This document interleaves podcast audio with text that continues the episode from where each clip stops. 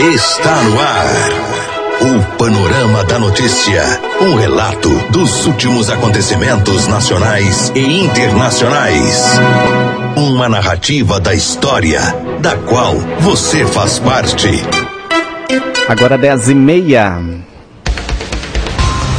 Olá, Rio Paranaíba, olá, Alto Paranaíba. Hoje é segunda-feira, 23 de setembro, ano 2019. Está começando a edição de número 39 do Panorama da Notícia, o seu diário de notícias da manhã. Panorama da Notícia é um programa jornalístico com abrangência regional do Alto Paranaíba. Eu sou Silvano Arruda, junto com Raquel Marim. Bom dia. Bom dia, Silvano. Bom dia, ouvintes da Paranaíba FM. Você pode ouvir o Panorama da Notícia em 99,5 MHz em mais de 15 cidades do Alto Paranaíba e também através das plataformas digitais. Estamos ao vivo em vídeo no site paranaíbafm99.com.br. Céu hoje amanheceu parcialmente nublado. Nesse momento, registramos média de 25 graus de temperatura em Rio Paranaíba. Entramos hoje na primavera brasileira. Esta é a Rádio Paranaíba FM, a rádio que é a sua voz. Cobertura e alcance para milhares de ouvintes. Para falar conosco, mande-nos um WhatsApp no 34 3855 9195, um oferecimento de Semig. O nosso compromisso é com a informação séria e imparcial. É o jornalismo da Paranaíba FM disponibilizando o seu espaço a serviço da comunidade nesse país chamado Brasil. Mais um dia começando, é mais uma oportunidade de sermos ainda mais felizes. Você está na Rádio Paranaíba, a rádio é a sua voz. Bom dia. Confira agora os principais destaques do Panorama da Notícia. Nesta edição do Panorama da Notícia, você vai saber que. Mãe e três filhos morreram em mais um grave acidente na BR-354. Motorista bate e derruba dois postes após perder o controle direcional em Rio Paranaíba. Carro descontrolado invade parque de, de transmissão, quebra antena e deixa Rio Paranaíba sem sinal da TV Record. Concep de Rio Paranaíba vai ao Ministério Público Federal e ao DENIT pedindo a reinstalação de radares na curva do Belvedere. E a MP prende dois e apreende cerca de meia tonelada de maconha em patrocínio. Tudo isso e muito mais aqui no Panorama da Notícia. Agora 10h32. E confira agora no Panorama da Notícia a principal informação desta manhã. E mais um grave acidente foi registrado na BR-354, que está passando por obras. Pelo menos quatro pessoas da mesma família morreram e outras três ficaram feridas após o carro em que estavam é, rodar na pista bater de frente com um bitrem que seguia no sentido contrário. De acordo com informações da Polícia Militar Rodoviária, o acidente aconteceu por volta das 21 horas no quilômetro 350, quando começou a garoar na região. Devido ao estado irregular do asfalto, o condutor perdeu o controle direcional e acabou batendo de frente com a carreta que seguia no sentido contrário. Uma criança de apenas 5 anos está entre as vítimas fatais. Os corpos foram encaminhados para o IML de Passos de Minas. Ainda segundo as informações, o Fiat Palio havia sete pessoas no seu interior. O motorista da carreta não sofreu ferimentos. Com o impacto da batida, o carro parou fora da pista de rolamento e algumas das vítimas foram arremessadas para fora do veículo. Quatro delas não resistiram aos ferimentos e morreram na hora, sendo elas a mãe Viviane Fernandes dos Santos, 36 anos, Lucas Augusto dos Santos Castro, 19 anos, Aleph Vinícius dos Santos Mendes, 17 anos e Lavínia Manuela dos Santos, 5 anos. Outras três vítimas foram socorridas e levadas para o Hospital Regional Antônio Dias, em Patos de Minas, sendo Hugo Frederico Lopes Dias, 39 anos, Lincoln Fernando dos Santos, 14 anos, e Alicia Gabriel Santos, 11 anos. Ainda segundo a polícia, uma arma de fogo foi encontrada na cintura, a qual foi apreendida pelos militares. A perícia técnica da Polícia Civil também foi acionada para realizar os trabalhos de praxe. Agora 10h34 e especialista alerta. Primeira chuva da semana deve deixar o asfalto bem escorregadio. As informações são do repórter Clever Ribeiro, da Rádio Itatiaia. Segundo a previsão do tempo, nesta semana finalmente vai chover em Belo Horizonte e região metropolitana. Embora estejamos muito precisando desta água que vem dos céus, a Itatiaia reforça o alerta para os motoristas que vão dirigir durante a primeira chuva. Devido a quase três meses de seca, os riscos de acidentes aumentam assim que a pista fica molhada. Conosco aqui na Itatiaia, a Roberta Torres, especialista em segurança no trânsito.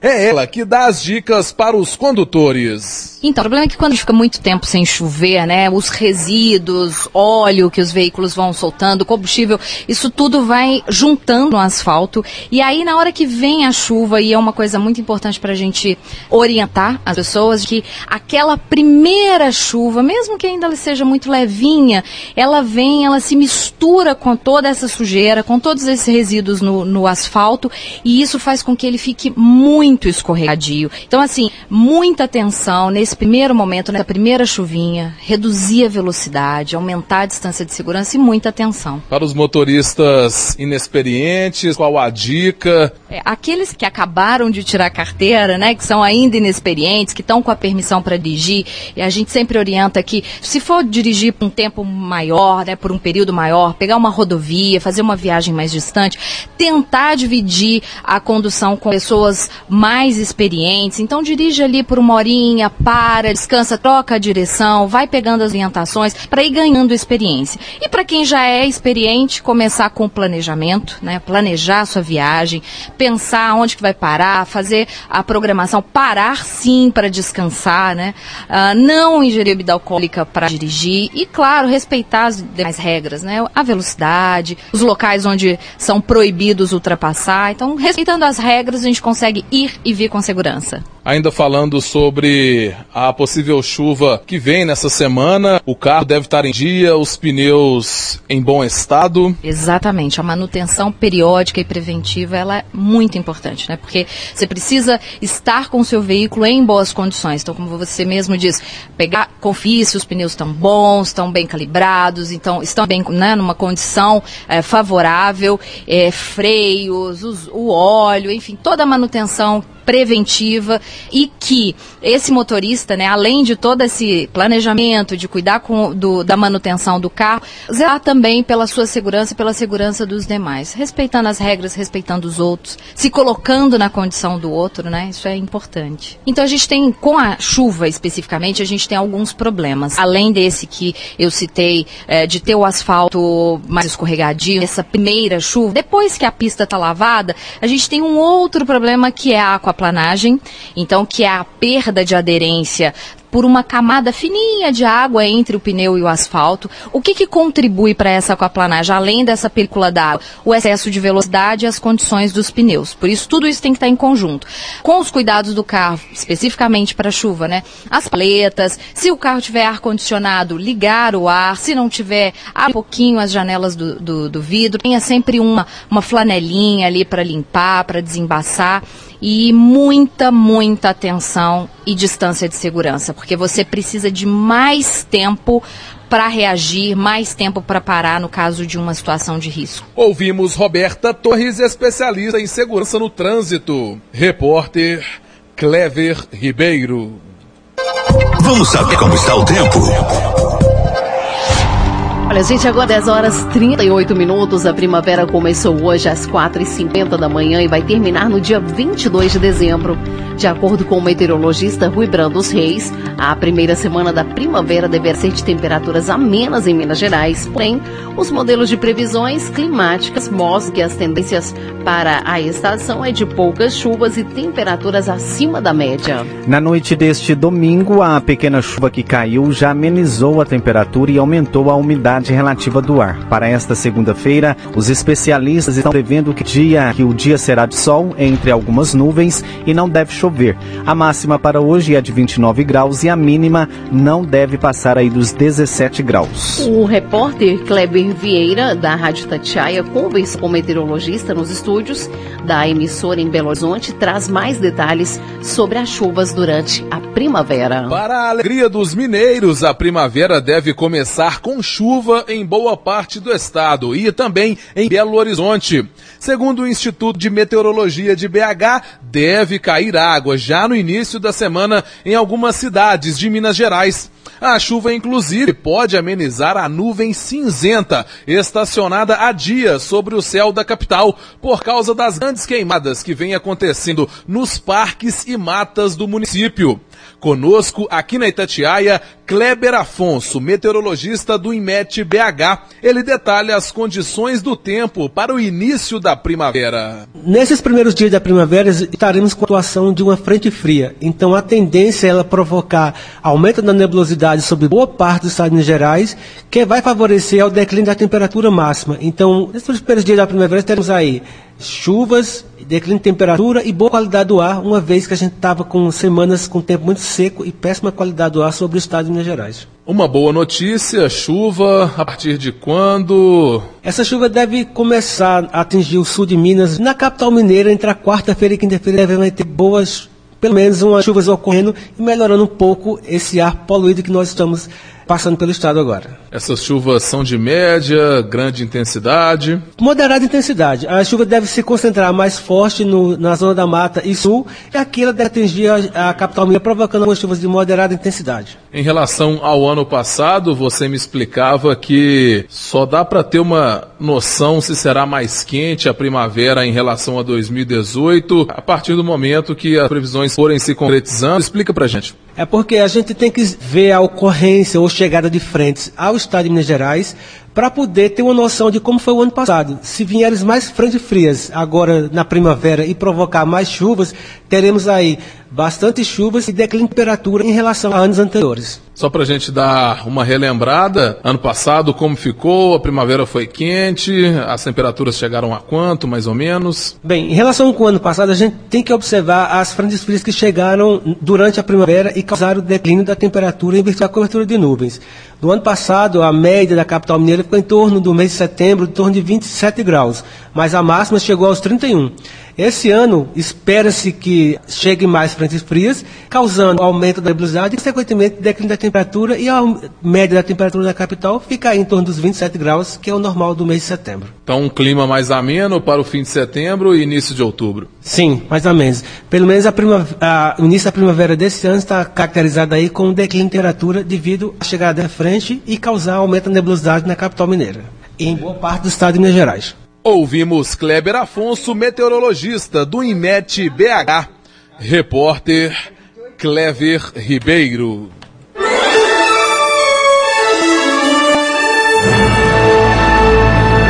Após um pequeno intervalo, novas notícias. Semana decisiva para a reforma da Previdência. Retomamos para que você saiba o que está sendo notícia hoje. Agora 10h47, a Polícia Militar de Patrocínio prendeu dois indivíduos por tráfico de drogas e apreendeu 609 tabletes de substância semelhante à maconha. Durante patrulhamento pela BR-365, próximo ao distrito de Celso Bueno, uma viatura policial visualizou os veículos Fiat Estrada de cor branca emplacada em Umuarama, no Paraná, e uma Mitsubishi é, cor prata, emplacada em Belo Horizonte, Minas Gerais, deslocando sentido a cidade de patrocínio. E em determinado momento os condutores dos veículos fizeram uma parada às margens da rodovia, realizaram um breve contato e seguiram em alta velocidade pelo mesmo percurso. Foi realizado o monitoramento do veículo Fiat Estrada abordado próximo ao bairro Congonhas, em patrocínio. Durante a abordagem, o condutor pegou um celular e realizou uma ligação, provavelmente para o condutor do veículo, o qual deslocava a cerca de 5 quilômetros na retaguarda no mesmo sentido. O veículo ASX diminuiu a velocidade é, e convergiu na MGC 462, entrando rapidamente pelo motel Corpo e Alma. As viaturas deslocaram rapidamente para o local, abordaram o condutor Gilmar Lourenço, de 41 anos, o qual confessou que estava transportando drogas para o indivíduo Maurício Aparecido Marcelino da Silva, de 53 anos. Durante buscas no interior do veículo ASX, foram localizados no banco traseiro e no porta-malas a quantia de 609 ta tabletes de substância semelhante à maconha, totalizando aproximadamente uma tonelada da substância, um rádio de comunicação e 1.050 reais em dinheiro. No interior da Fiat Estrada foi localizada uma quantia de 2 mil reais e um papel de contabilidade referindo as grandes quantias em dinheiro. Gilmar alegou ter recebido 5 mil reais para transportar a droga de São Paulo até patrocínio. Já Maurício disse não ter conhecimento sobre a droga. Os envolvidos foram presos e conduzidos até a delegacia de polícia civil, juntamente com material apreendido. A polícia. A serviço da comunidade. E um acidente foi registrado na tarde deste sábado em Rio Paranaíba após o motorista bater e derrubar dois postes de iluminação pública próximo à Vila dos Professores, no bairro Universitário. De acordo com as informações apuradas pela nossa redação, o motorista estaria descendo a direção a Co ou Chupé quando perdeu o controle direcional e bateu em dois postes. Com o impacto da batida, os postes caíram e interromperam o fornecimento de energia de alguns moradores do bairro. Ainda de acordo com as informações, uma mulher teria ficado ferida e foi socorrida pelo hospital até o hospital municipal pela polícia militar. Já o condutor teria evadido do local logo após o acidente. Conforme informações de populares que moram próximo ao local, o motorista estaria visual, visual visualmente embriagado no momento sinistro. Militares estiveram no local e registraram um boletim de ocorrências e os funcionários da CEMIG também foram acionados para restabelecer o fornecimento de energia no local. Agora 10h50, a população de Rio Paranaíba que tentou sintonizar a TV Paranaíba, afiliada da Record, da Record TV, nesse fim de semana, não conseguiu e nem irá conseguir por alguns dias. No último dia 20, um automóvel invadindo o parque de transmissão dos sinais televisivos invadiu né, o parque de transmissão dos sinais televisivos e quebrou a antena de transmissão da afiliada da Record TV. De acordo com o boletim de ocorrência, populares disseram que por volta das 19 horas o condutor de um GM Vectra com placas de Rio Paranaíba de cor azul, teria perdido o controle direcional e invadiu o parque de transmissões, provocando diversos estragos no local. Ainda segundo as testemunhas, o condutor era magro, alto e possivelmente trabalhava com um pintor na cidade. Com o impacto da batida, o alambrado foi arrancado e o carro passou por cima da antena, parando somente ao bater no cômodo onde estão todos os aparelhos. Conforme as informações do boletim de ocorrência, ao tomar ciência dos fatos, os policiais iniciaram rastreamentos para tentar localizar o condutor e o veículo que causou o acidente. Ele foi identificado como Guilherme Henrique, mas é, ele foi identificado como Guilherme Henrique, mas foi localizado pelos policiais. Em contato com o condutor por telefone, os militares foram informados por ele que o carro teve uma pane mecânica e que não sabia explicar o que havia ocorrido. Questionado, Guilherme informou seu endereço aos militares, porém não foi localizado em sua casa. Diante dos fatos, os envolvidos foram orientados sobre as medidas que, deve, é, que, de, que deverão serem tomadas posteriormente.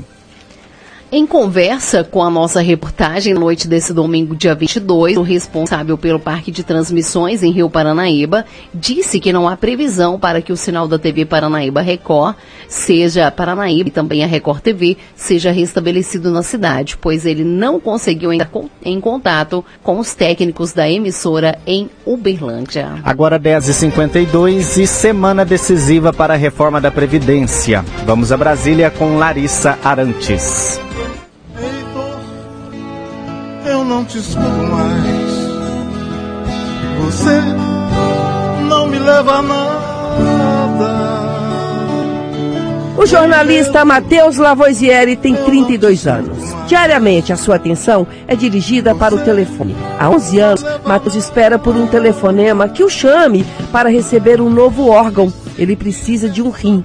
Enquanto isso não acontece, Mateus se ajusta à sua rotina nunca come fora de casa, por exemplo. A reforma da Previdência deverá ser votada amanhã em primeiro turno no Senado, mas diante de tantas polêmicas e propostas de alterações do texto enviado pelo governo federal, o ouvinte pode se perguntar o que realmente irá mudar caso a reforma seja aprovada. Para entender as principais alterações em relação às regras atuais, a reportagem da Itatiaia conversou com o professor do Instituto de Ciência Política da UNB, a Universidade de Brasília, Arnaldo Mauerberg Júnior. É com relação à mudança, talvez o principal ponto é o tempo, né? Então não vai mais ser possível a aposentadoria só por tempo de serviço ou só por idade. Então, você vai ter que conciliar esses dois pré-requisitos. Por exemplo, uma pessoa que conseguiria se aposentar aí aos 60 anos, aos 58 anos de idade, não vai mais conseguir. Então os homens vão ter que atender pelo menos 65 anos de idade e 40 anos de contribuição para aposentar com 100% do valor. Uh, esse 100% que fique claro é, é 100% daquilo que, de uma média do que contribuiu. Então, geralmente, se a pessoa contribuiu sobre o teto do INSS, 5.800 e poucos reais, essa pessoa vai aposentar com 5.800 e poucos reais, desde que ela tenha no mínimo 65 anos de idade e 40 anos de contribuição, né, que é uma, é uma diferença considerável aí, né, porque hoje todo mundo consegue aposentar com o 100%. Em relação também às regras de transição, professor, como que fica isso tanto para o setor público quanto para o privado? É, a regra de transição, se você tem poucos anos para se aposentar, então a cada ano de aposentadoria que você tem, você vai ter que trabalhar seis meses a mais. Né? Então esse é o pedágio, o, o, o, que a gente convenciona chamar de pedágio. Então você tem que pagar um preço, ou seja, vai demorar um pouquinho mais para você se aposentar. Para as pessoas que são mais jovens e que faltam ainda muitos anos para aposentadoria, acaba não fazendo diferença. Né? Então imagina, por exemplo, o pedágio é de seis meses a cada ano. Então, se a reforma começar a valer logo, você vai ter aí em 2022 uma pessoa que vai ter que trabalhar um ano a mais para se aposentar. Se essa pessoa já está próxima da aposentadoria agora, ela vai ter que trabalhar um ano a mais para se aposentar e, ou, ou, seis meses, a depender da distância que ela está. Mas as pessoas que estão muito distantes, aí o pedágio não se aplica. A pessoa que já tem tempo para se aposentar, essa pode já solicitar sua aposentadoria, né? Que é o que a gente está vendo acontecer bastante, assim, principalmente no setor público, você tem uma enxurrada de pedidos de aposentadoria nos órgãos públicos, né? As pessoas estão com medo da reforma da Previdência, de ter que trabalhar mais e tal. Em relação à alíquota de contribuição, professor, quais são as mudanças que a gente pode pontuar? Sim, você tem as propostas de uma alíquota variável, principalmente, né? E no setor público isso acaba afetando um pouco mais, então para as pessoas que ganham consideravelmente mais no setor público, eles, você tem uma proposta de uma alíquota até de 22% de contribuição. É, quando você está aí numa faixa de 10 a 20 mil reais dentro do setor público, você tem uma, uma alíquota aí que vai subir dos atuais 11 para 14,25, né, se eu não me engano. Então, as pessoas vão ter que pagar mais para se aposentar, vão demorar mais para se aposentar, né? Nós ouvimos o professor da UNB, Arnaldo Mauerberg Júnior. De Brasília, Larissa Arantes. E a sexta-feira foi marcada por indignação por parte da, da população de Rio Panaíba, que lutou, que lutou muito para a instalação de, do, de dois radares fixos no quilômetro 301 da BR-354, na conhecida curva do Belvedere. Noticiamos logo cedo que um caminhão carregado de vasilhames de gás perdeu o controle e veio a tombar justamente no mesmo lugar que já havia acontecido inúmeros acidentes. Esse acidente de sexta-feira não foi diferente. Mais uma vida foi ceifada na chamada curva do, da morte, né, dentro do município de Rio Paranaíba. Muitas pessoas, após a divulgação da notícia através dos meios de comunicação, questionaram se não foi imprudência do motorista que veio a óbito no local. Outras, por sua vez, aplaudiram e defenderam a retirada dos radares, dizendo que os mesmos seriam uma máquina de fazer dinheiro e mesmo é, e que também é, eles atrasavam a viagem. A discussão toda não levou a nada até que o Conselho de Segurança Pública de Rio Paranaíba, com CEP Rio, vendo toda essa situação, protocolou junto ao Ministério Público Federal de Patos de Minas e ao DENIT, pedindo para que os radares da curva do Belvedere fossem reinstalados com urgência para evitar novos acidentes no local. De acordo com o presidente do CEP, Newton Boaventura, ele entrou em contato com o capitão da Polícia Militar Rodoviária, Marco Aurélio Ferreira Atanásio, em Patos de Minas, e solicitou apoio e providência referente à reinstalação dos radares. No edifício, no ofício, perdão, enviado ao DENIT, ao Ministério Público Federal, o presidente diz que a instalação dos radares na curva do Belvedere e a sinalização adequada atuarão de forma a prevenir possíveis acidentes. Ele ainda cita que após a instalação dos radares no local não houve mais nenhum registro de acidente com vítima fatal. O deputado federal Newton Cardoso Júnior, do MDB, também enviou ofício ao DENIT de Minas Gerais pedindo a reinstalação dos radares no local. No ofício, o, par o parlamentar solicita em caráter emergencial que os equipamentos sejam recolocados e que roga pelo deferimento do pedido para que mais vidas sejam poupadas. O pedido, no entanto, partiu do ex-prefeito de Arapuã, Emílio Boaventura. A Câmara Municipal de Rio Paranaíba também enviará ofício aos órgãos competentes pedindo que os equipamentos sejam reinstalados no local. De acordo com as informações, os vereadores irão em busca de ajuda com os deputados estaduais para reverter a situação. 10h59. Panorama da Notícia é um oferecimento de Semig. Esse foi o Panorama da Notícia, edição de número 40, nessa segunda-feira, 23 de setembro de 2019, com a apresentação de Silvana Arruda e Raquel Marim. Panorama da Notícia, uma produção do Departamento de Jornalismo da Paranaíba FM. Reveja e escute novamente no seu computador e smartphone. Em instante, esse programa estará disponível em áudio e em vídeo no site paranaíbafm89.com.br. O Panorama da Notícia é multiplataforma. Além do site, você encontra este programa disponível também no YouTube e no podcast do Spotify. Agradecemos o carinho de sua audiência e continue com a programação da Paranaíba FM. A seguir tem o programa Educação Emocional. Mais informações ao decorrer do dia em nossa programação ou em nosso site. Fique com Deus. Bom dia, Rio Paranaíba. Bom dia, Alto Paranaíba. Você caminhou conosco. Panorama da Notícia. O conhecimento dos fatos faz de você um cidadão ativo.